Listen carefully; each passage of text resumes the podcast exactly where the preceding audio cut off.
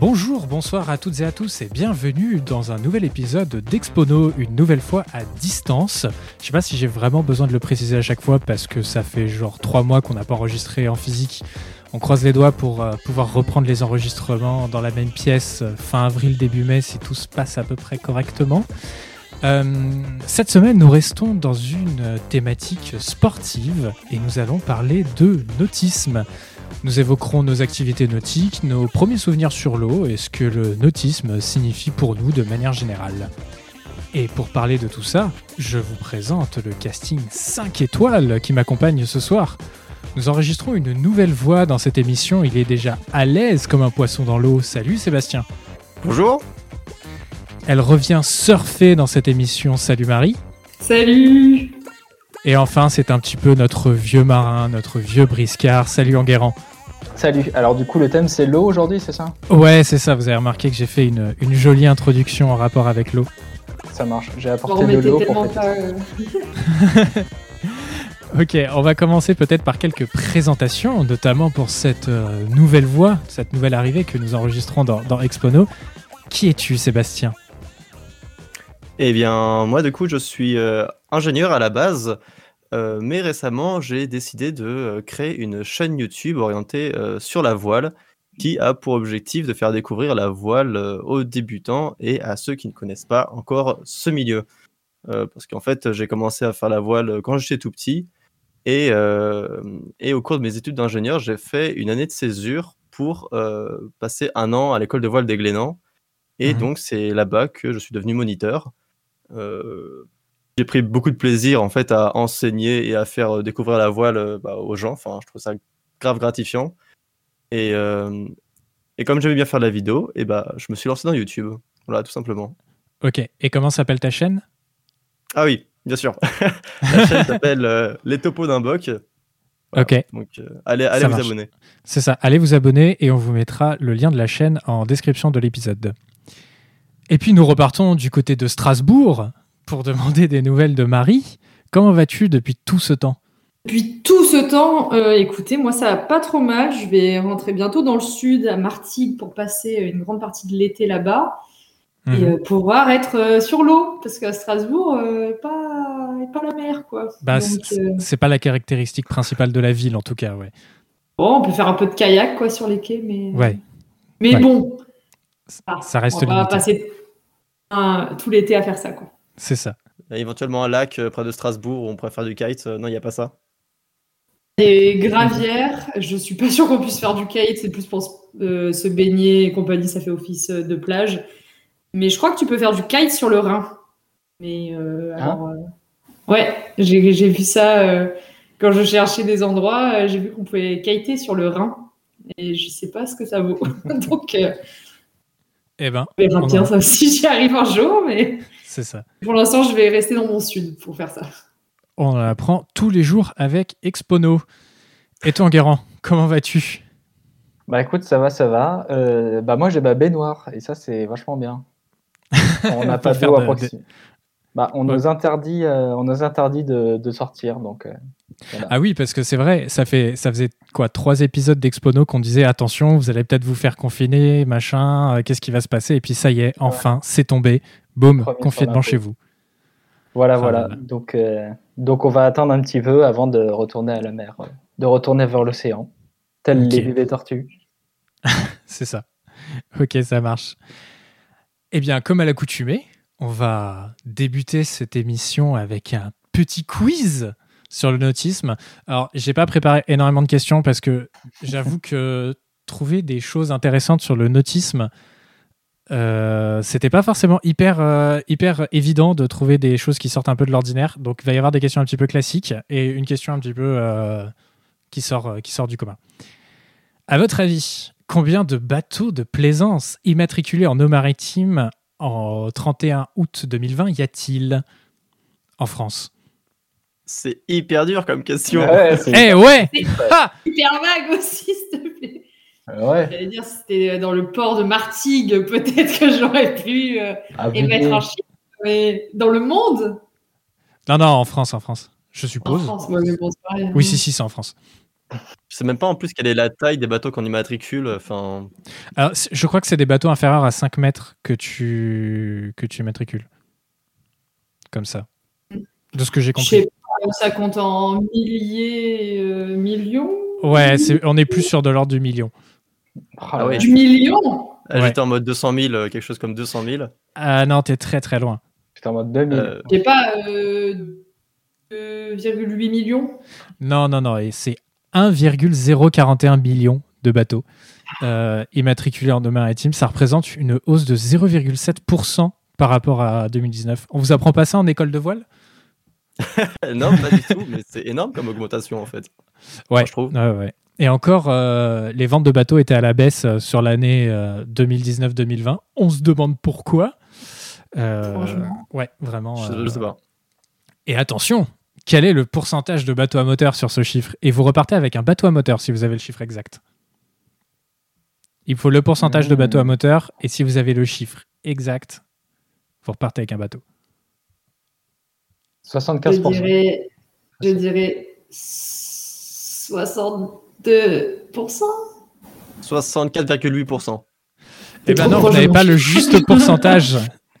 C'était Enguerrand le plus proche, c'était 74%. Ah là là, Enguerrand, tu es passé à 2% d'avoir un bateau. De toute façon, un bateau à moteur, c'est un promène couillon, comme on l'appelle. Donc, euh, j'ai aucun regret. Ça marche. Et ça représente 773 333 bateaux. Exactement. Ah, je le savais. Pour vous, à votre avis, quelles sont les régions qui rassemblent le plus d'immatriculations de bateaux?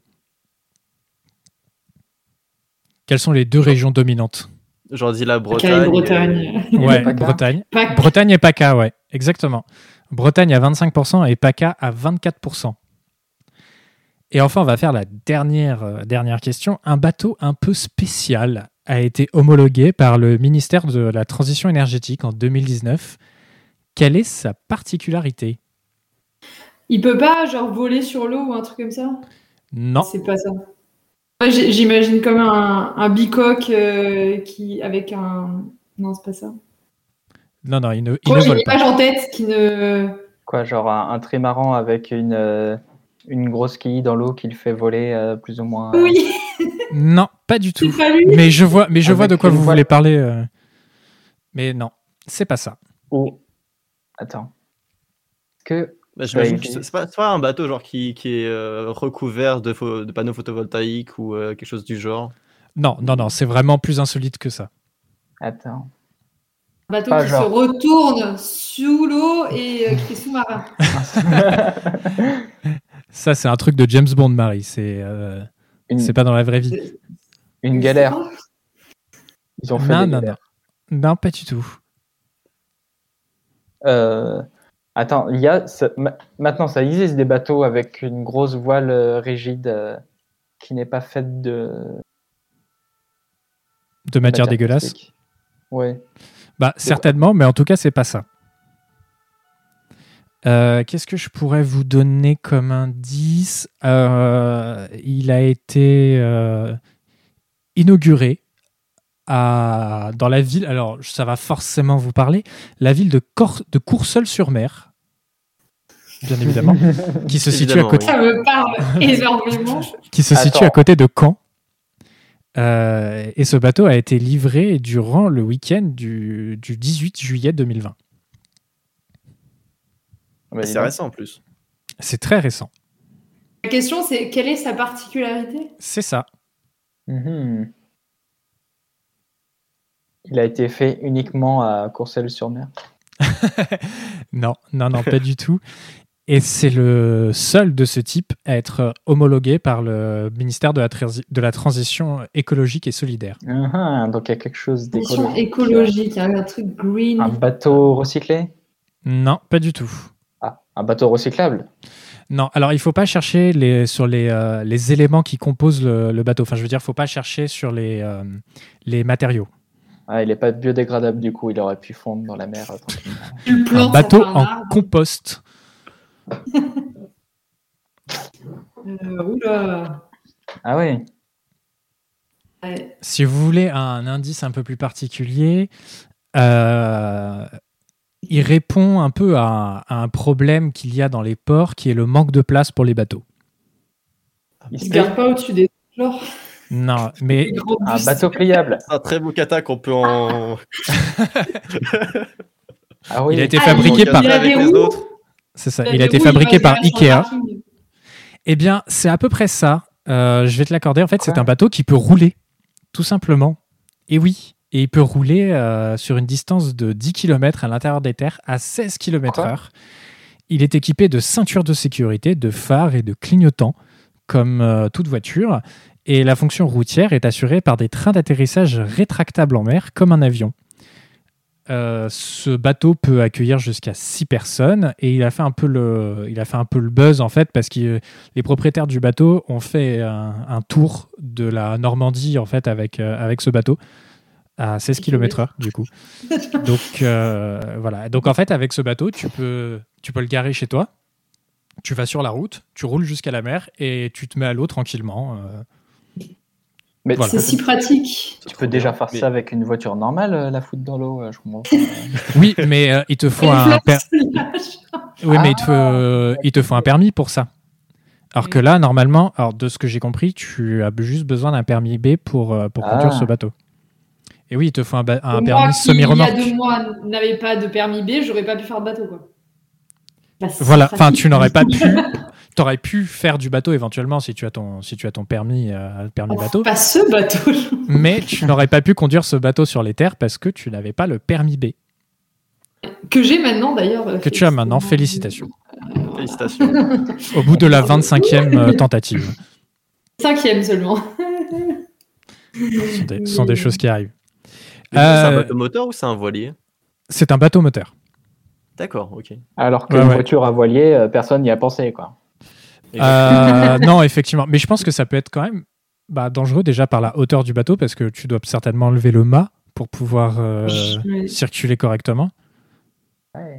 Tu vois? Giga- un gigantesque char à voile. Ouais, tirer Et, tes euh, bords sur l'autoroute, c'est sympa. c'est ça. Euh, actuellement, il y, a, il y a 16 commandes de, de ce bateau, donc il s'appelle le, le Tringa ou Tringa, je ne sais pas comment on, on prononce. Et euh, il faut compter un budget de 125 000 euros pour euh, acheter ce bateau. Voilà. Que nous avons tous. nous avons tous. J'y suis 125 000. presque, presque. Ouais, c'est ça. On va rentrer un peu plus dans le vif du sujet après ce, ce petit, ces petits quiz euh, avec un peu de nostalgie. Quels sont vos premiers souvenirs sur l'eau? Et on va commencer par toi, Sébastien. Premier souvenir sur l'eau. euh, bah, en fait, euh, mes parents, quand, quand on était petits, euh, ils avaient un bateau à Grand Cormézy, qui est en Normandie. Ah, c'est vrai? Euh, ouais, je, je exactement. passe, tu connais? je passe tous mes étés là-bas. c'est trop Eh ben drôle. voilà. Ah, C'était c'était mes étés avant, mes étés de bateau là-bas, tout partait de là-bas, toutes les expéditions.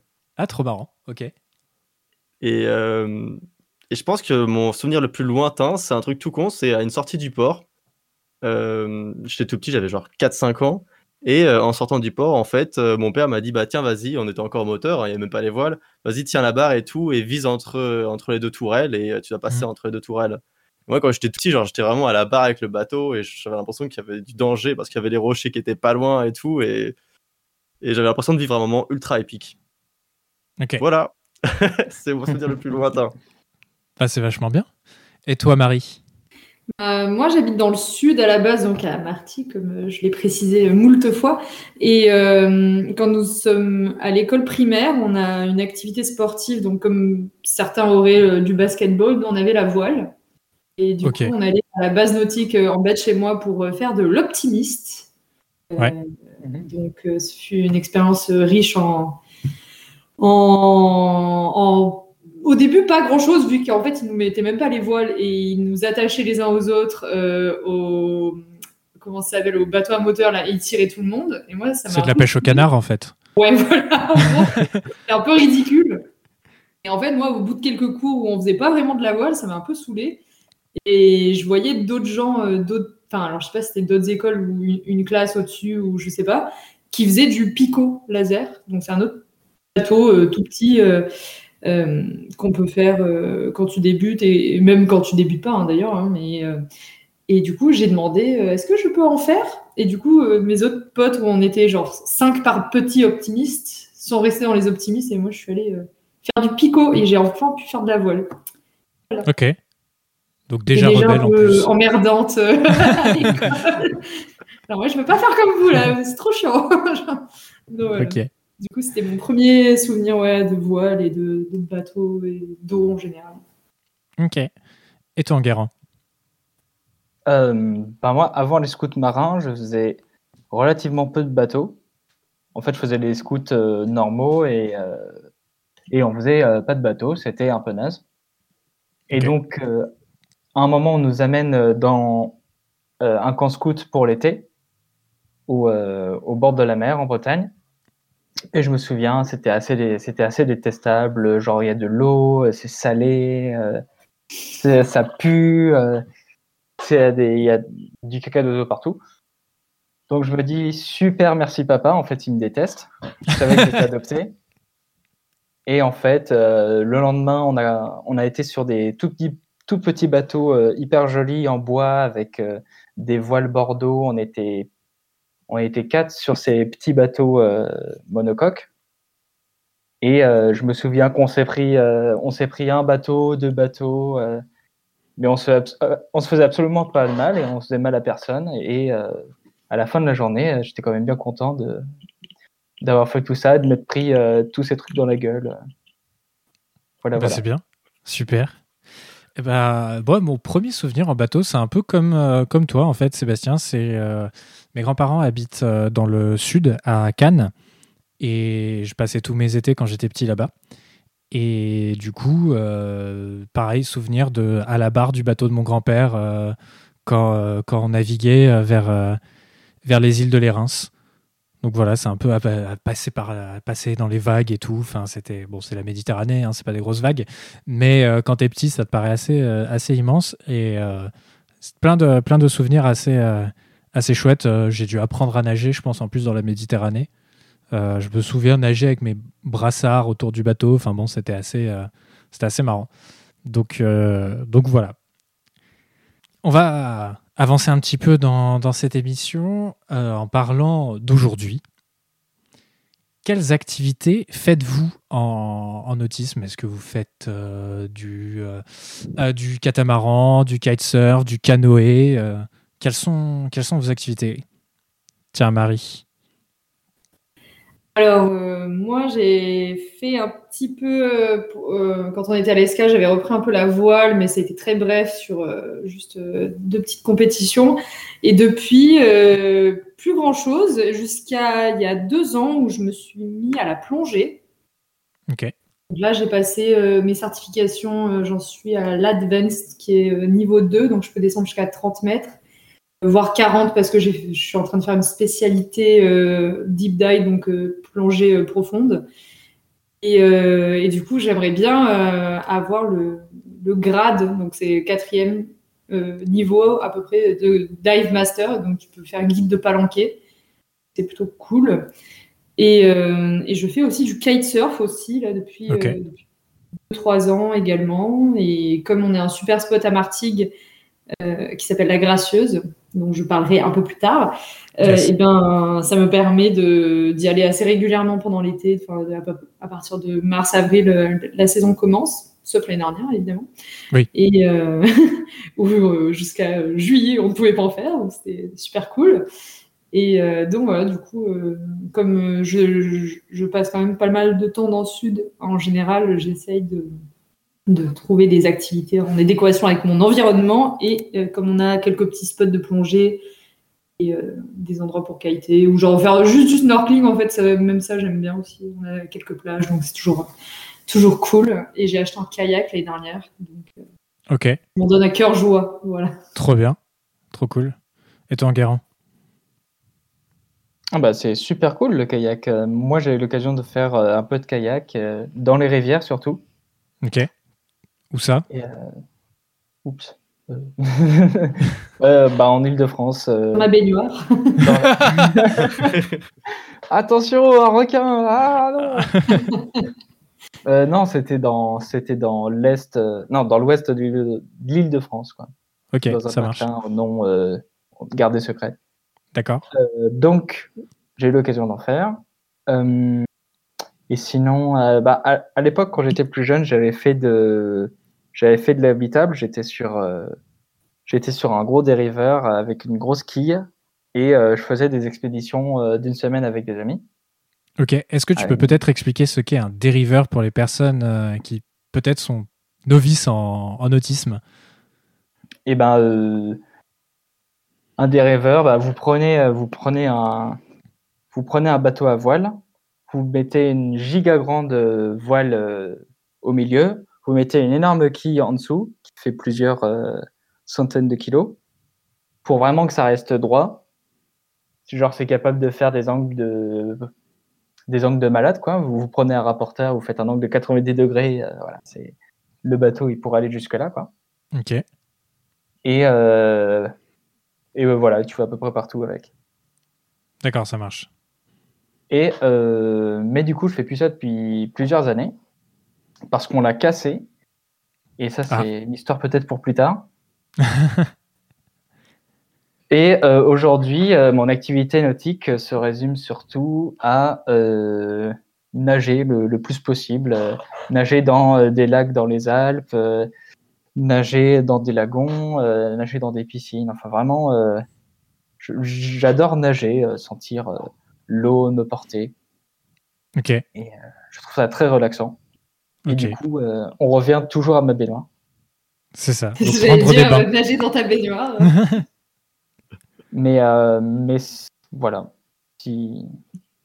Donc, euh, voilà, même me balader au bord de la mer, euh, écouter euh, le son des vagues, me sentir proche de l'eau, D'accord. activités, sentir l'eau. Ok, très bien. Et toi, Sébastien, du coup? Alors, il y a la voile, je suppose? Ouais, du coup, ouais, c'était c'est pas mal orienté habitable, évidemment. C'est mes parents avaient un habitable, donc euh, j'ai commencé directement par les croiseurs et, et du coup j'ai encadré euh, quasiment que en habitable, enfin un petit peu en voile légère. Et euh, mais en fait, maintenant, aujourd'hui, ce que, j'aimerais bien, c'est euh, c'est me mettre beaucoup plus à la voile légère et euh, des sports nautiques où on va dire ce sera un peu plus sur les sensations. Que moi, je vois le croiseur vraiment comme une sorte de euh, d'habitat, enfin de façon de vivre et d'ambiance plus qu'un un réel sport. Bon, ça c'est mon point de vue évidemment, et c'est comment je vis mon sport. Mais euh, là, j'ai vraiment envie de me mettre à fond, genre sur du sur du kitesurf, sur du surf, sur de la planche à voile, euh, sur du kata. Euh, Enfin, là tout. En fait, j'ai pas assez fait, j'ai pas fait assez de voile légère, et j'ai, enfin là, j'ai juste trop envie d'en faire parce que c'est beaucoup trop drôle. Et euh, enfin, je sais pas, j'ai j'ai envie d'en- d'envoyer à fond sur du kata. Ça, ça me vend du rêve en ce moment. Ok, Ah ouais? Ok, Voilà. cool. Donc, à la recherche de sensations fortes. Exactement. Bon, pour l'instant, j'ai pas encore fait de kite. Ouais. Euh, j'ai fait un peu de planche, un peu de kata et un peu de, de, de dériveur, mais, euh, mais pas autant que, que je le voudrais, quoi. D'accord. Bah, Écoute, euh, Martine, nous avons un super spot si tu veux venir. Ah, C'est noté, c'est noté. Qu'est-ce que tu voulais poser comme question, Guérand, avant qu'on t'interrompe euh, méchamment Non, parce que là, je me suis. Parce que tu as dit croiseur, mais croiseur, euh, pour moi, dans ma tête, c'est quand même un truc euh, tout en ferraille euh, avec des canons dessus, quoi. Donc, euh, Ah Star oui, c'est Wars, ça. quoi, genre. Ah oui, oui, oui, oui, quand je dis croiseur, c'est plutôt euh, des habitables pour faire des croisières. Et donc, euh, ouais, souvent on appelle ça des croiseurs, mais effectivement, je pensais plus à voilier habitable. Donc, très peu de canons, en fait, sur le bateau. sauf Seb. Seb, c'est un canon. c'est ça. Ok. Je sais pas quoi répondre à ça, je suis. mais c'est un peu vrai. Je suis non. flattée. il dit pas non, il dit pas non. Ah. Euh, et ben pour ma part, euh, les activités que je fais, bah, je fais un peu de, de canoë-kayak l'été euh, sur les bords de l'Erdre à Nantes, euh, vite fait. Euh, bah, du coup, à Grand Camp-Mézy, je fais de la bouée tractée avec euh, les cousins de, de ma copine. Ça, j'avoue, c'est assez, euh, c'est assez marrant. Donc, à chaque fois, j'ai l'impression de laisser mes bras sur la bouée parce que ça, ça tire quand même assez fort. Et euh, la dernière fois que j'ai fait du catamaran, j'ai failli crever. Donc, euh, j'avoue que la dernière expérience de bateau en elle-même était pas ouf. J'ai fait du kata avec un, avec un pote euh, en Bretagne et en gros, il venait de faire un stage de voile avec son frère et il me fait euh, bah viens, on loue un catamaran, t'inquiète, euh, je sais comment ça marche et tout. Et moi, ça faisait vraiment 10 ans que j'avais pas fait de voile, quoi. Et je lui dis, ok, bah je te fais, je te fais confiance. On part, et puis c'est un peu la merde. En plus, il y a énormément de vent. Et je suis dans l'eau pour maintenir le, bateau. Et puis mon pote commence à, à hisser la grand voile alors que je suis encore dans la flotte et que je maintiens le bateau et qu'il y a énormément de vent qui souffle depuis la terre. Et je commence à sentir petit à petit la coque du bateau me rentrer dans la cage thoracique. Puis je me dis, oula, ça, ça, va pas le faire parce que c'est quand même assez lourd un bateau. Et puis, enfin, j'ai pas envie de. j'ai pas envie d'en rester là. Et en fait, le bateau a commencé à partir et euh, j'ai dû m'accrocher au trampoline, euh, rester en dessous pour pas, pour pas me couper avec les. euh, comment on appelle ça Les. merde, les. J'ai envie d'appeler ça des nageoires, mais absolument pas. Euh, putain. euh, Les, les gouvernails, quoi. les le gouvernail, voilà, merci. Et euh, je voulais absolument pas passer dessous pour euh, me faire couper. Donc en fait, il a très vite compris que j'étais bloqué en dessous et il a tout de suite descendu la voile. Non, donc voilà, c'est le, le dernier, dernier souvenir que j'ai en, en, en voile. Sinon, j'ai fait un peu de surf, mais vraiment présentement, très, peu de, très, peu de, très peu de voile. Je suis vraiment très terrestre dans les sports que je pratique. Donc c'est vrai que moi, si je peux avoir le pied sur quelque chose de, de solide qui ne glisse pas trop, euh, j'avoue que c'est euh, j'avoue que c'est cool. Marie, tu as parlé de spot tout à l'heure. Euh, on va embrayer Oui. là-dessus. Quels sont vos, vos spots favoris du coup? Donc toi, tu as dit qu'il y avait Martigues, mais pourquoi Martigues? Martigues, parce que c'est le centre de l'univers. Parce Non, que Martigues, c'est le sang. le centre de la veine. Ça. Euh, alors, euh, déjà, moi, les spots que je préfère, c'est les spots où je peux aller euh, le plus facilement possible et le plus souvent possible. Donc, ça va être. je vais pas dire genre, ah, j'ai trop adoré mon spot préféré. C'est vraiment l'endroit où j'ai kité à l'île Maurice. C'était vraiment le best. Non, parce que je suis allée une fois, je peux y aller tout le temps. Enfin, ça peut pas être mon préféré. Du coup, Mm. euh, mon préféré, c'est le, la plage de la Gracieuse à- à- vers Martigues. Donc, on prend le bateau euh, depuis Martigues avec euh, mon, mon centre de, de kitesurf. C'est aussi accessible depuis la plage, mais après, il faut marcher pour aller euh, à l'endroit où on va. Du coup, euh, un endroit qui est plus rattaché à la plage, et du coup, il y a énormément de personnes quand même qui, qui font du kite, donc c'est un peu moins praticable. Euh, quand tu es débutant, c'est c'est moins rassurant. Ou genre juste que tu veux un peu kiffer qu'il n'y ait personne.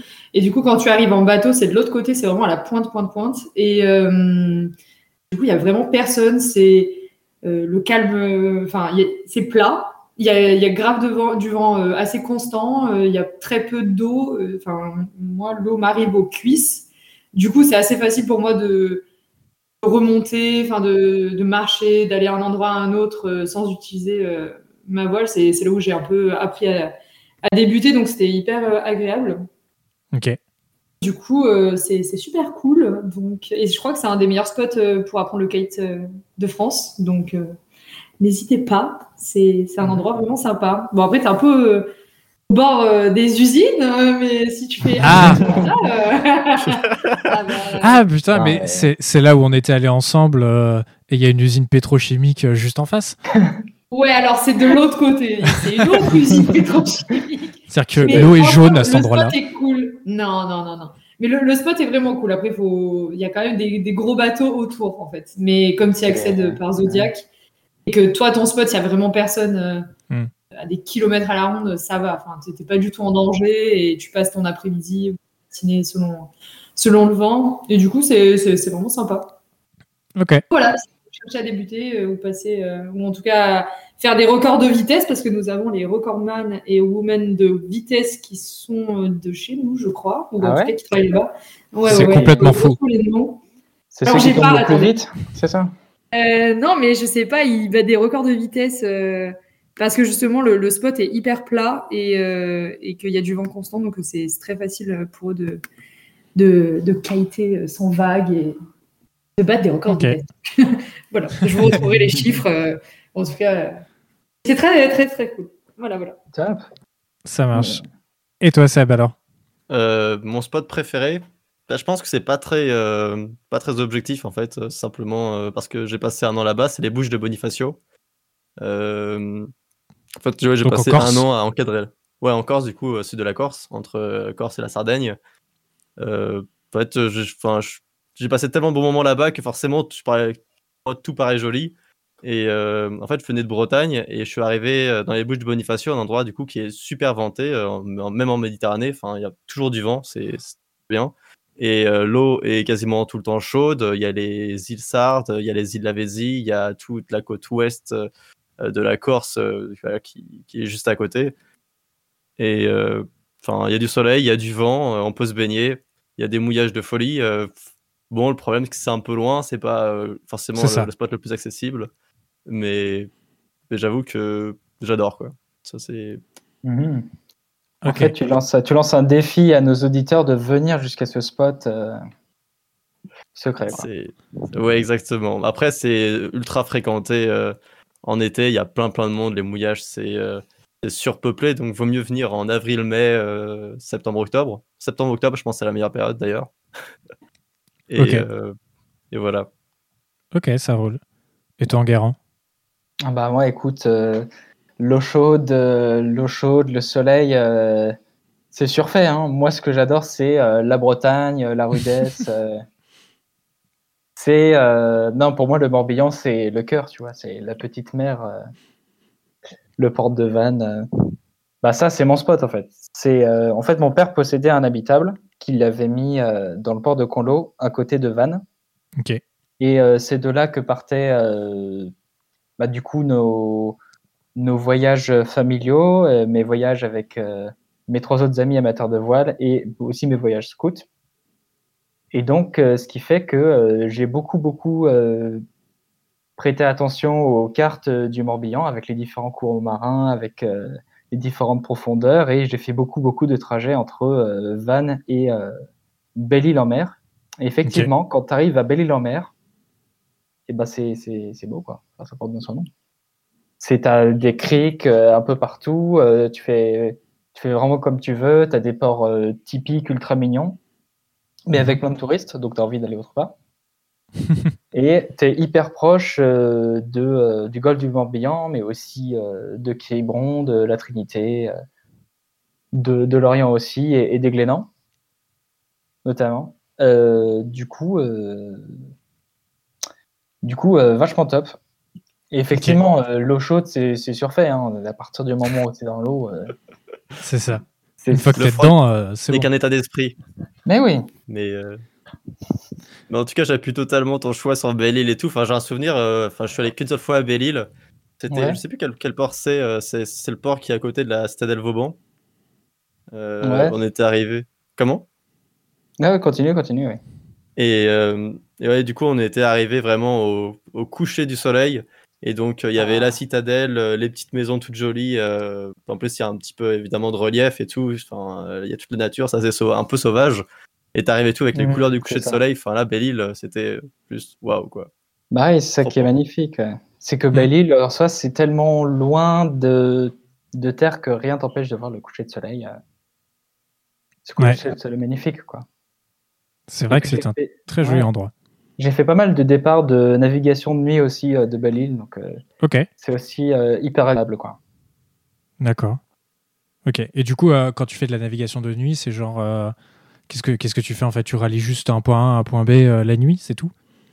Bah, comme, Oui, comme, comme deux jours en fait. voilà, c'est ça. C'est ça. Bah oui, la nave de nuit, c'est juste point A, point B de nuit, sauf que faut faire attention aux rochers, il faut bien s'aligner avec les, repères lumineux ou euh, des, des, points remarquables. Hmm. Et euh, faire attention aux chalutiers aussi. C'est important. Parce que t'as pas, effectivement, tu as peut-être moins de bateaux euh, comme de jour, mais grosse personne, tu as les étoiles. tu prends une bière, enfin, j'en sais rien, tu, fais, c'est la, la, vie, la, vie, de plaisance, quoi. La vie de plaisance, mais la nuit. Mais il fait un peu plus froid. C'est l'inconvénient faut prévoir un petit lainage euh, l'été. Euh, voilà. Je crois que Marie a trouvé du coup les kitesurfers euh, les plus rapides de France qui sont absolument pas de Martigues du coup. Alors, alors, donc je sais que avant de lire l'article, je sais que c'était Alex Kézergue qui avait le record du monde et je crois qu'il est prof à Port-Saint-Louis, enfin là où il y a le, le enfin le la plage de la Gracieuse dont je parlais. Et Mhm. en cherchant son nom, du coup, en fait, il est recordman en effet de, de vitesse en kitesurf et il a fait ça 107,3 km/h en novembre 2017. Ce Qui est énorme. Donc voilà. Du coup, euh, il habite là-bas et je crois qu'il donne des cours également euh, dans une des écoles, je suis pas sûre. Et euh, ils sont installés là-bas et il fait du kite bah, sur le spot où moi je suis et du coup il s'entraîne pour, pour faire les, les records de, de vitesse. Et ce, par contre, ce record de vitesse n'a pas été fait à, à la Gracieuse, mais à Salin. Toujours dans les Bouches du Rhône, mais, mais un peu plus loin. Quoi. Donc ce n'est pas un Voilà. martigua. C'est- c'est- oui, mais c'est c'est là où il s'entraîne. Donc, euh, donc bon, voilà. quoi. Qu'est-ce que vous voulez que je vous dise Euh, J'essaye de- d'attirer les gens chez moi. C'est ça. Non, mais ça, Voilà. ça censé aller aussi vite, un kite euh Après, c'est enfin, c'est ta voile, c'est comme un cerf-volant, et après, tu, tu as ta, ta planche, et du coup, euh, tu donnes la vitesse dont tu as besoin pour euh, tirer ton bord. Et selon, en effet, euh, la position de ta voile, euh, selon bah, s'il y a des vagues, c'est-à-dire euh, quasiment pas là où on est, du coup, c'est c'est tout plat et tu. C'est c'est trop bien. Et du coup, tu peux aller euh, de plus en plus vite selon euh, comment est positionnée ta voile. Enfin, c'est normal, c'est comme un moteur. Quoi. Voilà. Trop bien. coup, Bon, je vais pas me faire ça, tranquille, mais Bah, ah bon, j'aimerais Ouais, bien que- faire euh, plutôt du freestyle, euh, des, des petites. euh, Parce que maintenant on attend tes records. 3-6, t'as vu? Ah bah oui, oui, oui, bien sûr. Puis on pourra dire la première fois que vous l'avez entendu, Marie faire des records, c'était sur Expono. Et voilà. Exactement. Et puis je pense que quand il y a un peu de vague, ça doit être rigolo aussi. Enfin, j'ai jamais fait de kite, hein, mais quand il y a un peu de vague et tout, pour je sais pas faire des petits jumps, des petits trucs comme ça. C'est un, c'est un peu plus galère, mais oui, si tu veux faire des, des sauts, euh, t'es un peu plus aidé. Donc euh, c'est- cool. Et euh, après, ouais, je sais que pour les débutants, c'est un peu moins euh, sympa. Mais après, une fois que tu as des jambes bien euh, musclées et des genoux qui tiennent le coup, euh, ça va. hein, ça ressemble un peu plus au surf euh, d'un coup, mais. Euh, Ouais. Et ouais, non, non, Et c'est- tu peux, tu peux monter jusqu'à quelle hauteur avec, euh, avec ta voile du coup? Alors, euh, moi, euh, 0 mètre. Enfin, J'ai fini eh, souvent en négatif dans l'eau. Mais J'ai déjà décollé euh, sans le vouloir vraiment. Euh, j'ai voulu faire un arrêt un peu express. Euh, mes fesses ont tapé l'eau, j'ai été surprise et j'ai tiré sur ma, sur ma barre. Et du coup, en tirant, quand tu as de la vitesse, euh, bah, du coup, ça te fait euh, sauter, enfin, ça te fait monter. Et du coup, euh, mes potes avaient cru que j'étais passée par-dessus un bateau. Mais c'était en trompe-l'œil, hein, le bateau était plus loin, mais oui, c'était derrière moi. Enfin, bref. Et du coup, c'était ma première expérience de saut, ce qui était très marrant, parce qu'après, j'ai rigolé pendant à peu près euh, trois minutes après avoir atterri dans l'eau. Mais tu peux, tu peux aller très très haut, hein, selon le vent, selon l'impulsion, enfin, le, selon comment tu tires euh, ta, ta barre et tu peux bien décoller, même d'une dizaine de mètres, c'est possible. Bon, après, euh, je ne vais pas tenter ça, mais déjà un mètre ou euh, quand tu débutes, même 30 cm, c'est déjà bien. hein. C'est ça. Ça dépend ce que vrai. tu veux faire. Si tu veux juste euh, tirer des bords et, et kiffer un peu euh, juste le, le ride, on va, on va dire, bah, tu vas pas forcément euh, t'entraîner à faire des sauts. Et si tu veux faire un peu plus de freestyle, c'est là où tu vas commencer à, à décoller. Ok. Trop cool. Et moi, si j'ai un est mon spot, objectif de l'année. Pardon. Eh ben, on, a, on attend ça avec, euh, avec grande impatience, du coup. Et tu viendras en reparler sur, euh, sur Expono. Exactement. Euh, si. C'est ça. Si j'ai un spot à recommander, moi, c'est entre les deux îles de l'Érins, euh, sur la côte d'Azur, donc près de Cannes. Alors, euh, Cannes, c'est euh, les milliardaires, euh, c'est les Russes pleins de crème solaire qui vont se baigner à 14 heures, euh, qui foutent une couche épaisse de 20 cm dans la flotte et de crème solaire, et c'est dégueulasse quand tu vas te baigner. Mais quand tu vas un peu plus loin, la Méditerranée, c'est quand même un endroit très, très, très, très sympa.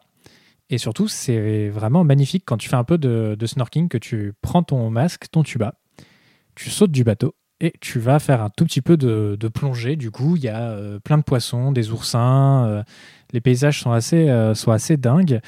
Puis entre les deux îles de l'Airain, c'était assez tranquille parce qu'il y a quand même pas mal de courants à cet endroit-là. Et du coup, les gens évitent généralement quand ils connaissent pas d'y aller. Ou alors c'est marrant de voir des gens qui connaissent pas sauter d'un bateau, puis tu les vois s'éloigner en pleine panique du coup parce que bah, ils étaient pas prêts, ils n'étaient pas prêts à subir ça. Euh, non, mais euh, globalement, c'est assez, assez stylé. Puis les îles sont vraiment, euh, sont vraiment magnifiques. Je recommande grandement d'aller visiter le monastère de Sainte-Honorat. Non, Sainte-Marguerite. Putain, j'ai un, trou de mémoire. Enfin bref, il y, a, y a deux îles et il y a un monastère. Il y a la prison du, du Masque de Fer aussi à cet endroit-là. Donc en plus, c'est un, lieu un tout petit peu historique. Et c'est vrai que c'est très. Ça, tranche beaucoup en fait avec l'ambiance de Cannes euh, qui est très. Enfin, quand tu vas sur la croisette, euh, c'est très euh, Ferrari, casino, le- le- les hôtels, machin. Et puis là, c'est un peu plus tranquille. Bon, t'as des yachts hein, qui passent, bien sûr, et qui sont un peu relous et qui polluent de ouf. Mais bon, voilà, c'est. Au moins, à cet endroit-là, t'es es un peu peinard. Alors, en été, effectivement, je pense que ça doit être comme à, Bonifacio. En mouillage, c'est impossible. Enfin, c'est l'enfer. Il y a 3 millions de personnes, en fait, à cet endroit. Je crois que tous les bateaux immatriculés en France vont là. Euh, vraiment, c'est c'est l'enfer. Et Mais par 1,4 contre, million euh, de bateaux. Ouais, c'est ça. mais 1,040. J'ai perdu le conducteur, donc je sais plus exactement. 1,4, je crois. Mais en gros, ouais, tous les, t'as vraiment énormément de bateaux à cet endroit-là. Et euh, mais si tu vas effectivement un tout petit peu hors saison, c'est assez, euh, assez chouette. Puis l'eau est pas trop chaude en plus, comme il y a pas mal de courant, ça reste assez frais. Ah. Donc euh, t'es pas sur de l'eau à 35 degrés, genre tu fais pas cuire des pâtes dedans, quoi. Donc c'est euh, pour ça c'est plutôt pour ça c'est plutôt euh, plutôt cool. Et il y a un truc que je comprends pas dans la Méditerranée du coup, parce que moi j'ai Ouais. vu que brise de Nice. Du coup, euh, il y a du vent ou pas? Je comprends pas en fait la Méditerranée. euh. Bah quand t'as du, vent, Mistral, mais- ouais. Il y a du vent, mais je crois que ça se forme pas beaucoup de vagues. C'est plus ça le problème. Non, c'est ça. Ah. Mais comme je crois que t'as pas assez de place pour faire venir des grosses vagues, enfin je, je connais, je suis pas, euh, je suis pas expert, euh, je suis pas météorologue ou Ah quoi. bon Euh, en fait, comme tu as souvent des baies en Méditerranée, elles sont quand même assez protégées pour. euh, Enfin, c'est c'est assez protégé, donc t'as pas beaucoup de vagues effectivement euh, près, de, près des plages. Mais par contre, si tu vas un peu euh, au large, là, je pense que tu peux avoir quelques vagues, pas autant qu'en Méditerranée, parce que les vents sont moins puissants, sauf quand il y a du Mistral. Mais globalement, euh, globalement, ouais, t'as quand même, euh, t'as, t'as un tout petit peu, un petit peu de vagues, quoi. Ça reste gentil. Ouais, en fait, au niveau des vagues, qui- là. Pardon, vas-y. Vas-y, vas-y, non, je t'en prie, je t'en prie. Je disais juste euh, pour euh, les vagues, par exemple, moi j'ai mes amis qui arrivent un petit peu à surfer à Saucé Cari, mais comme c'est sur des plages de, de- de rochers, faut, enfin, tu peux pas trop être débutant euh, sur ce genre de spot et les vagues sont pas incroyables non plus, mais ça se, ça se surfe. Mais, euh, Ouais. mais ouais, c'est assez dangereux quoi. Je, je pense pas que moi j'irai euh, m'aventurer là-bas euh, pour surfer. Même en Corse, j'ai vu ça il y a quelques mois, il y a des gens qui ont surfé. Enfin, je savais même pas qu'on pouvait envisager de surfer euh, en Corse. Et si, ça se fait apparemment de temps en temps, mais il faut vraiment être, il te faut les bonnes conditions. Quoi. Ouais, c'est ça. C'est un peu, euh, je crois que c'est vraiment, c'est vraiment spécial. Il faut vraiment le vouloir et c'est pas tous les jours. C'est un peu, c'est un peu le problème. Moi je sais pas. Moi j'ai surfé, c'était en Australie, donc euh, je ne comprends pas. Excusez-nous. Euh, ça va, requins, euh. Monsieur surfe riche à euh, Bali. Je surfe à Bali, donc euh, voilà. Moi non plus, je comprends pas trop euh, ce délire de j'ai pas de vent et pas de vague. Eh ben, excusez-nous, euh, les personnes riches. euh, voilà, nous, de- nous les prolétaires de, de l'eau, et ben, eh ben, euh, on fait avec ce qu'on a. On sort dans notre baignoire, ok. Et on fait ça. du body surf. On là, fait sans du body planche, sans rien. Ah C'est oui. ça. Eh ben, c'est vachement bien le body surf. Moi, je préfère largement ça au vrai surf. Euh, on, va faire, on va rentrer un petit peu en, en résonance avec les, euh, les derniers, euh, derniers épisodes sortis de, de Expono. Est-ce que vous suivez des compétitions de nautisme Alors moi zéro. Bon, bah, alors, comme ça, c'est fait. Merci, Enguerrand. Et toi, Marie Zéro. Non, j'avoue que je me tiens pas du tout au courant. Enfin, je regarde pas. Après, quand c'est les JO, je regarde un peu les JO de voile parce qu'il y a le papa d'une amie qui qui est euh, champion du monde euh, ou médaille d'argent euh, des JO de voile. Donc, euh, j'aime bien me tenir au courant quand je connais un peu Mhm. les gens euh, vite fait. Du coup, euh, voilà, je crois que c'est tout ce que je ce que j'ai pu regarder, c'est ça. C'est tout. Ok. Et toi, Sébastien? Je regarde assez peu aussi. euh, là, le- enfin, les Vendée Globe, je suis euh, souvent, mais c'est que c'est tous les 4 ans. Donc, bon, voilà, c'est Voilà. c'est vraiment très ponctuel. Mais ouais, en fait, toutes les autres euh, compétitions, je les regarde souvent en rediffusion et tout. Et, mais après, c'est pas propre au nautisme. Enfin, c'est grosso modo, je regarde assez peu le sport. J'aime bien regarder le sport en mode euh, pour savoir si la personne s'amuse. Si je vois que la Mm. personne, elle kiffe bien ce qu'elle fait et qu'il y a moyen de s'amuser avec le truc, je, je regarde la personne pour m'inspirer et ensuite, euh, euh, ensuite je dis bon, bah, c'est bon, j'en sais suffisamment et à mon tour pour euh, d'aller m'amuser sur l'eau. quoi. Ok. Bah, trop bien. Genre, tu peux utiliser YouTube aussi pour regarder genre les experts. Enfin, moi, je regarde plus des vidéos YouTube en me disant ah, je vais regarder tel record dans cette catégorie plutôt que de suivre toute, euh, toute une compétition. euh. Après, tu peux avoir des bonnes surprises aussi en suivant une compète. Oui, clairement, clairement, mais euh, je sais pas, c'est pas un réflexe que j'ai. Moi, c'est plus, euh, je pense, que c'est un peu à la demande. Enfin, j'ai- j'aime bien ce côté à la demande de YouTube et de Internet. Euh, Ok. Et que- où est-ce que tu regardais le Vendée Globe, Sébastien, du coup? C'est à la télé? C'était euh, non via internet, via internet en fait, euh, t'as toute, euh, c'était, pardon, c'était un journal breton qui euh, repassait en fait le fil d'actualité, qui retransmettait en fait toutes les actualités euh, du Vendée Globe.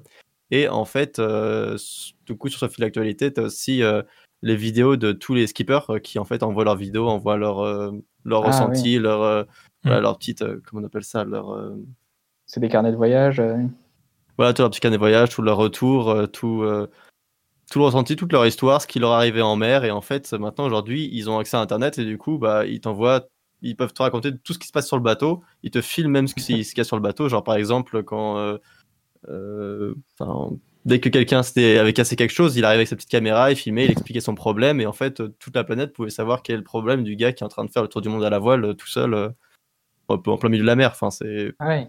Ça a C'est l'air riche, en... ça riche en émotions quand même, le Vendée Globe. Euh, Moi, je vois juste les coupures de journaux euh, et ils me disent, oh là là, il y a ce type-là, euh, truc cassé. Mais moi, j'y comprends rien. Enfin, c'est pas quelque chose qui, qui m'intéresse, de voir les gens faire du bateau. Mais toi, tu suivais euh, toutes, euh, toutes les infos. Bah, c'était euh, d'habitude en vrai je suis pas autant mais là c'était vraiment euh, situationnel parce que je faisais une série donc sur le Vendée Globe et Virtual Regatta et donc euh, chaque semaine je Ouais. publiais une vidéo qui récapitulait ce qui se passait sur le Vendée Globe et euh, sur Virtual Regatta sur- je sais pas si vous connaissez Virtual Regatta Bah, Peut-être tu peux euh, expliquer pour les, pour les euh, auditrices, auditeurs. pas. Les non-initiés. D'accord. Donc en fait, c'est Virtual Regatta, c'est un jeu en fait où tu peux faire le Vendée Globe en fait un petit peu comme euh, comme les euh, comme ceux qui le font en vrai. Donc en fait, tu as les fichiers météo comme en vrai, ceux qui sont dans la vraie vie. Et toi, tu as ton petit bateau et donc en fait, tu vas donner des caps à ton bateau pour euh, suivre les vents et faire ton Vendée Globe. Et donc la course dure trois mois comme en vrai. Et, et donc en fait, ce qu'on aime bien se comparer quand on fait la course en virtuel, c'est se comparer par rapport au vrai à la position des vrais, parce que le jeu fait aussi apparaître la position des vrais skippers.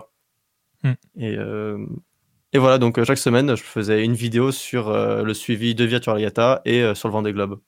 Donc là, c'était assez particulier. Évidemment, je suivais beaucoup, mais non, d'habitude, je, je suis les, les faits marquants. Enfin, quand il y a une grosse casse ou quand il y a un gros revirement de situation. Mais euh, t'as des semaines entières où Vendée Globe où finalement les skippers ils vont tout droit. hein. enfin, je simplifie un peu, mais c'est un peu vrai quand même. Ouais, c'est ça. non, mais c'est vrai que c'est compliqué quand même de voir des compétitions de nautisme. euh, Enfin, c'est pas un truc hyper accessible non plus euh, en direct, parce que le Vendée Globe en direct, ça n'existe pas. Enfin, comme tu dis, c'est des brefs de presse ou des, euh, des témoignages publiés par les skippers eux-mêmes. Mais même, genre des compétitions de canoë, à part aux Jeux Olympiques, on n'en voit pas. La voile, on n'en voit pas non plus. C'est assez, assez compliqué de, de tomber dessus. Je suis aussi un tout petit peu le Vendée Globe de vite fait, de très loin, mais c'est parce que euh, j'apprécie vraiment la, stratégie en, sport.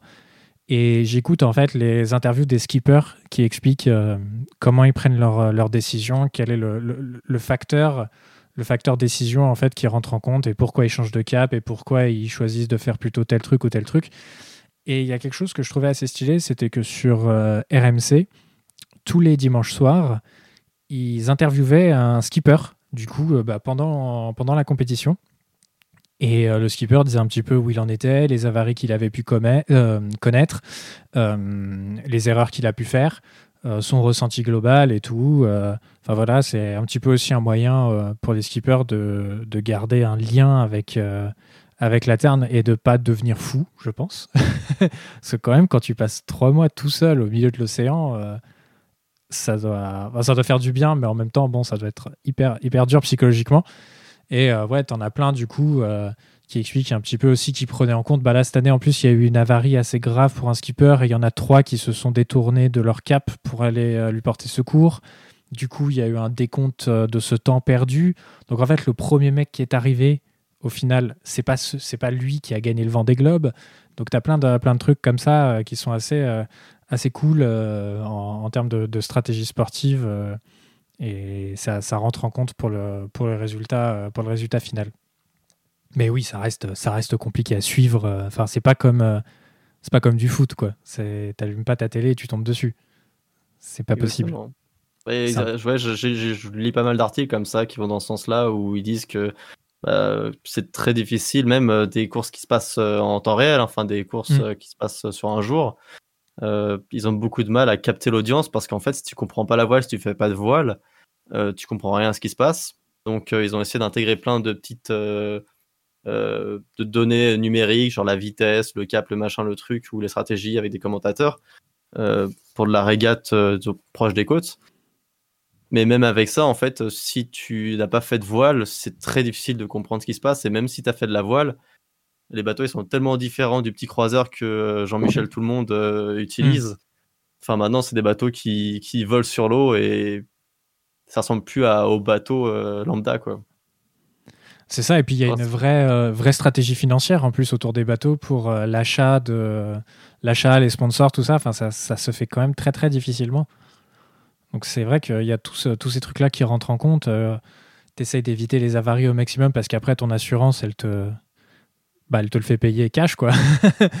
Donc c'est vrai que c'est un petit peu, un petit peu complexe derrière, quoi. Mais, mais c'est intéressant à, suivre quand même parce que tu te rends compte que, bah, ça reste quand même, même s'il y a beaucoup de technologies qui rentrent en compte dans les bateaux, ça reste avant tout de l'humain et ce sont que des facteurs de décision humains qui rentrent en compte euh, pour, euh, pour, gagner, euh, pour gagner la course, quoi. Bon, tu as, as, quand même la technologie du bateau aussi qui, qui rentre un peu en compte. Mais ça compte beaucoup quand même. Ouais, mais si non, mais ce que je veux dire par là, c'est que si s'il y a une erreur qui est faite, c'est une erreur humaine généralement. La plupart du temps. Après, bon, c'est la faute à pas de chance, quoi. Genre, t'as une grosse vague, tu l'as pas calculé, tu te fais renverser. Bon, ça, ça aussi, ouais. Ça arrive, mais c'est vrai que les, les, les, erreurs globalement sont plutôt, euh, sont plutôt humaines. On va rentrer tout doucement euh, dans la dernière partie de l'émission en évoquant euh, votre souvenir le plus marquant sur l'eau et on va commencer par toi, Enguerrand. Euh, mon souvenir marquant, euh, tac tac tac. Euh, ben, c'est la première fois où la première fois où je suis allé au festival interceltique de Lorient, qui est un festival très bien pour la culture bretonne, le chant breton, le cidre et la bière. Voilà, voilà. Donc oui, voilà, de l'habitude toutes les journées, mais quand tu vas en bateau, tu es quand même ultra stylé parce que tu es dans le port de Lorient et euh, bah c'est comme si tu avais un appart euh, juste à côté du festival et mhm. c'est ultra stylé. Donc, euh, on était venu à la suite d'un petit passage au Glénan forcé. En fait, c'était c'est une histoire un peu bizarre. Il faudrait détricoter pas mal de jours, mais grosso modo, on est parti de Belle-Île. On s'est dit on va aller super loin sur la pointe de la Bretagne. Sauf qu'on s'est engouffré dans euh, une sorte de bourrasque hyper intense avec euh, beaucoup de pluie. Et on a décidé d'aller euh, vers les Glénans pour sauver notre peau. Donc, bah, Sébastien, les, Glénans, tu connais, c'est beaucoup de petites îles, beaucoup d'endroits, beaucoup de passages. Donc, on mouille dans un endroit où on pense être protégé. On se fait réveiller à 3 heures du matin par un chalutier qui nous avait foncé dessus. Ah oui. Donc ça, c'est toujours, euh, donc ça, c'est toujours très sympa. En plus, il est parti euh, sans demander son reste. Donc, euh, bon, on s'est dit, bon, trop de sensations fortes, autant aller dans un endroit qui est proche. Et là, je vois sur une bouteille d'eau de cristalline, Festival intersectif de Lorient, année de l'Irlande. Bon, bah voilà, Lorient, c'est à côté, on y va. On passe deux jours vachement sympathiques. Puis mhm. après, on se dit, bon, à la base, on est venu pour faire du bateau. Donc, on va prendre notre habitable et on va revenir euh, dans le Morbihan euh, ou vers Quiberon. Enfin, on verra quoi. Il euh, y a un mec qui se balade sur le port et il nous demande où est-ce qu'on va? On lui indique qu'on va vers l'est Et il dit Ah bah tiens, ça m'intéresse. Pourquoi est-ce que vous ne me prendriez pas en, en stop quoi? Donc on a fait du bateau stop avec un type qu'on connaissait pas. Du blabla boat. C'est ça. On l'a pas fait payer. mais euh, euh, il en a eu pour son argent en tout cas. Parce que euh, donc du coup, on est parti, on sort de l'Orient, on sort de la rade de l'Orient. Donc là, j'ai mes collègues à l'arrière qui se disent bon vas-y, vire de bord, pousse ton gouvernail. Mon camarade pousse le gouvernail et rien ne se passe. Ah tiens, c'est étrange ça. D'habitude, quand tu pousses ton gouvernail, tu vas de l'autre côté. Donc là, on regarde où est le gouvernail et euh, bah, il était plus là. Le gouvernail s'était cassé en deux et il avait coulé Ah. tout au fond. Donc euh, le bateau stopper, il avait l'air, euh, il rigolait beaucoup. Attends, Mais, le euh, gouvernail ou la barre seulement? Le gouvernail. Tout. Le gouvernail, ouais. En, fait, il n'y avait plus de bateau. Parce que la barre, la barre tenait le, le gouvernail, qui est une grosse, euh, gouvernail, une grosse planche en bois. Et à un moment, euh, c'est très très, c'est comme si quelqu'un était venu la nuit et avait scié la planche, euh, la planche en bois, euh, le gouvernail quoi. Et il avait coulé. Voilà. Ce Donc le qui est bateau embêtant. Ce qui est embêtant. Et comment vous Donc, avez fait?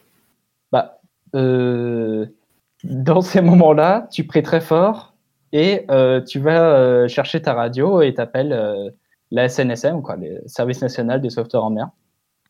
Et euh, Vous ramener un gouvernail de 200 kilos. mais non, mais, mais non, pour ramener le bateau. Ils tractent le, ils tractent le bateau. C'est pas Bidas, hein. c'est ça. Ils mettent pas des jantes. Et donc, du coup, on s'est fait treuiller en bateau euh, jusqu'à un autre endroit euh, juste à côté de l'Orient. Ok. Et euh, normalement, quand tu te fais tracter par la SNSM, tu payes 500 balles et on les a pas payés.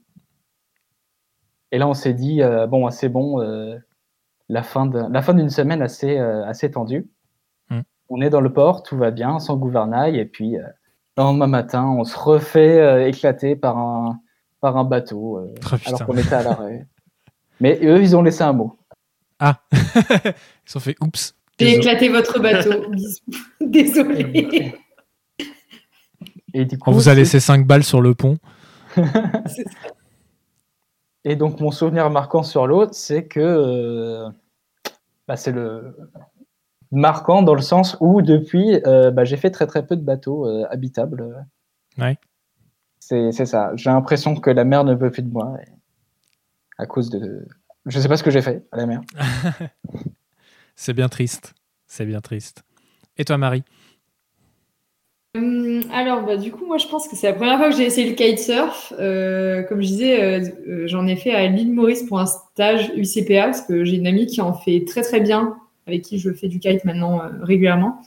Et euh, mon papa habitait à La Réunion à ce moment-là et on voulait faire des vacances là-bas et on s'est dit, ah bah ça serait cool euh, de faire du kite euh, à Maurice vu que c'est juste à côté.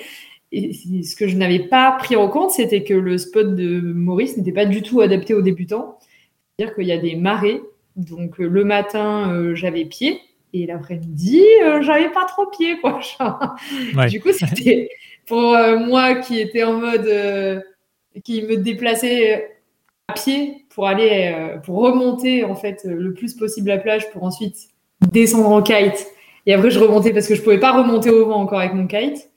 Même juste pour. Enfin, je pouvais rien faire en fait. Je savais même pas kiter à l'époque. En gros, euh, tu peux, tu vas d'un côté en kite et après quand tu sais pas en faire, bah, pour revenir de l'autre côté, tu y vas en marchant en fait. Ok.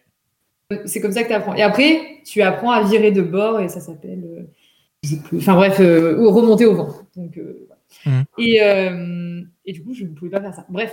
Et donc moi, j'avais encore pas de tiré de bord, donc j'apprenais à vraiment manier le cerf-volant sans ma planche. Après, j'ai intégré la planche pendant qu'il y avait la marée, donc pour moi c'était impossible d'être, enfin, de nager avec ma voile, enfin mon aile, ma planche, de nager comme ça contre-courant.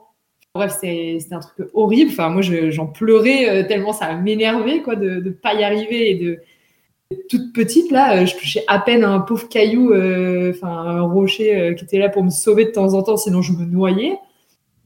Donc ça, c'était vraiment, au début, c'était pas du tout agréable. Et au moment où j'ai réussi à, à me lever et à tirer un vrai bord, enfin, vraiment, euh, j'ai dû faire, genre, je sais pas, euh, 50, 60, non, non, non, on abuse, euh, je suis, je suis du Sud, donc, euh, mais euh, je sais pas, genre 30 En mètres. Amérique. Il faut tout diviser par 200 en fait. Voilà. Mais euh, je sais pas, en vrai, genre, j'ai vraiment dû faire 30, 30 mètres, je pense. Genre comme ça. Ah et du coup, j'ai j'ai hurlé de, de, de joie parce que vraiment, ça a été une semaine hyper éprouvante euh, au niveau, enfin, euh, bah, pour le kite parce que j'avais des conditions pas du tout euh, cool pour euh, débuter.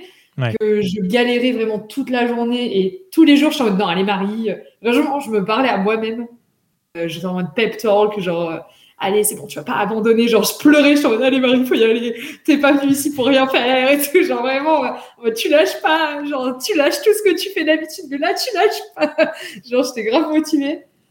J'avais trop besoin d'un boost à mon ego à cette période-là. Et j'étais en mode, c'est mort, hein, même, euh, même si je galère, même si je me noie, euh, je termine ce, stage-là, c'est bon.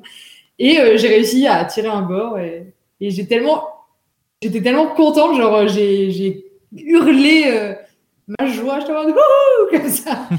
et je pense que tout le monde m'a ah, m'a entendu de la plage malgré, malgré le vent.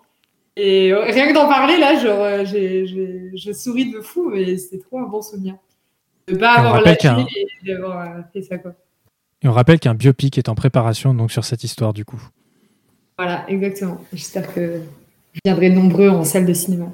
C'est ça. Et toi Sébastien, alors quel est ton, ton souvenir le plus marquant euh, en autisme? Bonne question. en vrai, euh, en vrai, j'ai- j'y ai réfléchi. euh, j'y ai réfléchi. Euh, en fait, il y, a- y y tellement de moments que c'est difficile, à cho- c'est difficile de choisir le meilleur, enfin, le moment le plus marquant. Hmm. Mais si je dois en retenir un, c'était pendant, c'était je crois le troisième stage que j'encadrais.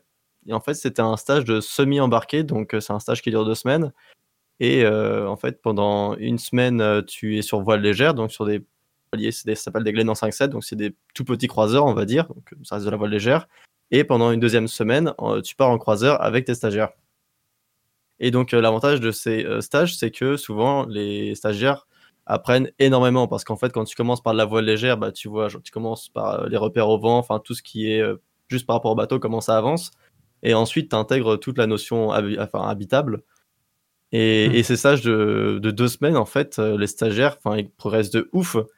Et, euh, et pendant ce stage, je voulais essayer de euh, d'aborder euh, mes, mes topos d'une autre manière, enfin, pas vraiment comme on me l'avait fait à moi, un peu plus s'orienter vers les sensations, parce qu'en fait, c'était des gens, euh, mes stagiaires, c'était euh, des gens relativement jeunes, donc euh, il y avait une Canadienne de 18 ans, il y avait un couple d'amis d'une trentaine d'années et un Suisse de 50 ans. Mais tous assez vifs et tout, qui apprenaient vite, qui apprenaient bien, qui étaient très réceptifs et tout. Du coup, je me suis dit, vas-y, je tente des trucs. Et, et donc, je crois que la première séance, c'était limite, je leur mettais un saut sur la tête en mode, vas-y, euh, des sensations.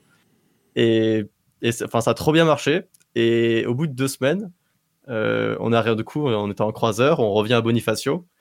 Et, et la manœuvre de port, je leur laisse absolument tout faire. Enfin, tout. Il- on arrive sur, sur le- enfin, on, on arrive, euh, ils font toute la manœuvre à 4, je touche à rien, je dis rien. Ils, ils arrivent, pom pom pom, ils repassent tout, ils, ils passent d'abord en double, puis ensuite ils remettent bien les amarres. Ensuite, euh, une fois que, le bateau est bien amarré, ils rangent tout le bateau, nickel. Et, et en fait, quand tu es moniteur et que tu vois des stagiaires genre step up de ouf comme ça, c'est c'est trop, enfin t'es trop, t'es trop content. Tu dis putain, mais Ouais. c'est bon, je l'ai, enfin t'as fait deux semaines, enfin c'est mes poulains quoi. C'est, t'es fier quoi. T'es, t'es vite en train de regarder les autres moniteurs, tu fais, hey, c'est à moi ça là. Mais je crois qu'eux, ils s'en sont même pas rendu compte quoi, qu'ils avaient trop progressé. Enfin, je Ouais. sais pas, peut-être que si, mais, euh, mais enfin, franchement, j'étais méga fier d'eux et c'était, c'était trop bien. Ok, trop cool. C'est trop bien comme, euh, comme souvenir. J'ai pas de souvenir marquant sur l'eau. euh, globalement, enfin, j'en ai pas fait assez pour avoir quelque chose qui, qui ressort particulièrement. Euh, j'ai, je pense qu'en fait, j'ai pas le, enfin, j'ai le pied marin euh, gentiment quoi. Je suis pas un, un expert de, de, de, la voile, Euh, mais vraiment ouais, j'ai une, grosse admiration pour les personnes qui maîtrisent à fond euh, le maniement d'un bateau, genre parce qu'il y a tellement de paramètres à prendre en compte. Et je trouve que c'est assez, euh, assez balèze. Donc, ouais, voilà, vraiment, les mecs qui se débrouillent de ouf sur un bateau, je, trouve ça, je trouve ça profondément admirable parce que je pense que je suis trop bordélique pour réussir à, à, faire des trucs correctement sur, un- bateau. Genre, je pense que j'oublierai la moitié des choses. Euh, mais ouais, non, j'ai pas de, pas de souvenirs vraiment marquants sur l'eau. Euh, si peut-être un peu quand j'ai fait du kata quand j'étais jeune, c'était assez sympa les, euh, sensations, mais globalement, euh, voilà, pas, tellement, pas tellement plus. Je pense que j'aimerais bien m'y mettre un peu plus sérieusement, mais plutôt faire des trucs en voile légère, genre du kite, par exemple. Il y en a quand même pas mal, euh, pas très loin de chez moi, donc euh, je pense qu'il y a moyen de, de, de, de, faire quelque chose. euh, Enfin, j'espère en tout cas moyen- que je pourrais essayer un jour de, le, le kitesurf. Est-ce qu'il y a des, De des choses revenir à Martigues. Déjà, j'aimerais revenir à Martigues, premièrement, pour aller faire du kite euh, dans les eaux polluées euh, par les usines pétrochimiques. Et euh, non, mais ouais, je- notre différence. c'est ça. Non, mais euh, globalement, je pense que c'est un truc qui doit donner tellement de sensations et ça doit être assez, euh, assez gratifiant. Je pense que quand, quand tu arrives à lever ta, à lever ta, lever ta voile, lever ta planche, enfin quand tu arrives à sauter, à aller vite, ça doit être assez, euh, assez ouf en termes de sensations. Euh, on va terminer avec une dernière, une dernière petite question. Euh, quel est le, le sport nautique que vous aimeriez vraiment euh, essayer? Quelque chose que vous n'avez jamais fait? Kitesurf. Ouais, ok. Voilà. Toi, Marie Ben, du coup, moi, je fais de la plongée, mais je j'aimerais bien euh, tester tout ce qui est euh, apnée, du coup. Ok. Euh, voilà. Donc euh, là, cet été, je voulais m'entraîner un peu à en faire. Et voilà. Du coup, Bah, tu peux demander à trop Enguerrand, il s'entraîne dans sa baignoire, du coup. euh, Voilà. Mais ça. en fait, justement, c'est ce que je disais tout à l'heure oui. à Charles avant qu'on démarre l'émission. C'est ce qu'on disait en euh, antenne. je, je m'entraîne dans ma baignoire. je me mets genre 100% dans l'eau et genre je retiens ma respiration. Ne faites pas ça Et chez euh, vous. du coup, j'aimerais bien. ne faites surtout pas ça chez vous. Ma mère m'a m'a incendié euh, la dernière fois que j'étais chez mes parents et j'aurais dit Hey, j'ai tenu euh, une minute euh, dans l'eau euh, sans respirer. C'était une malade. Bon, une minute, c'est pas énorme, mais comme je m'entraîne pas et que c'était la première fois que je testais, euh, j'étais contente. Et, euh, et du coup, euh, en gros, c'est beaucoup d'exercices de respiration qu'il faut faire et du coup, j'aimerais bien euh, commencer. Et euh, voilà, voilà, c'est euh, c'est The Sport. Ok, trop cool. Est-ce que vous avez quelque chose à rajouter avant qu'on clôture cette émission? Euh, bah, moi, j'ai... moi, je vais répondre à la question. aussi. Ah, pardon, Ouais, Enguerrand, excuse-moi. Monsieur, vous avez oublié ma copie? Je suis désolé. Ou, euh, Aïe, oh. Tu te comportes tellement bien que je, je, je, je t'avais oublié. mais non, mais surtout que moi, j'aimerais, moi, j'ai mon baptême de plongée, mais j'ai jamais fait de plongée dans la nature, quoi, ou de snorkeling. Mais ça a l'air hyper stylé d'avoir des trucs, des poissons, des vrais poissons euh, bouger comme ça devant soi. Moi, je suis qu'un parisien. et Moi, je, j'ai vu des dauphins une fois, mais j'étais sur un bateau, alors que là, euh, là, dans l'eau, être avec eux, euh, voir la, la nature euh, sous-marine, quoi. Ouais. Ça a l'air trop ouf. Bah, tu peux essayer au canal Saint-Martin. Il y a une belle nature, Ouais. une belle faune et une belle flore. Ok, donc la Voilà, plongée pour c'est- toi. C'est ça. C'est voilà. C'est mon dernier mot. Maintenant, on peut arrêter. Ok, bon, c'est bon. Balance, le- générique. ok, ça marche. Euh, et bah du coup, c'est la fin de cette émission. Merci à vous trois d'y avoir participé. C'était vraiment euh, très chouette comme, euh, comme, euh, comme petit podcast. Chers auditrices, auditeurs, merci de nous avoir écoutés. N'oubliez pas de vous abonner au podcast sur vos plateformes de streaming préférées et de nous laisser un commentaire sur Apple Podcast. Cela nous aide à remonter dans les classements et à gagner en autorité. On poste aussi les épisodes sur YouTube si vous n'avez ni Spotify, ni Apple Podcast, ni Deezer. N'oubliez pas d'aller suivre la chaîne de Sébastien également. Le lien est dans la, dans la description. Euh, également, continuez à parler du podcast autour de vous et à le partager auprès de vos amis, votre famille. C'est très important. C'est tout pour nous et on vous dit à bientôt pour un prochain épisode. Au revoir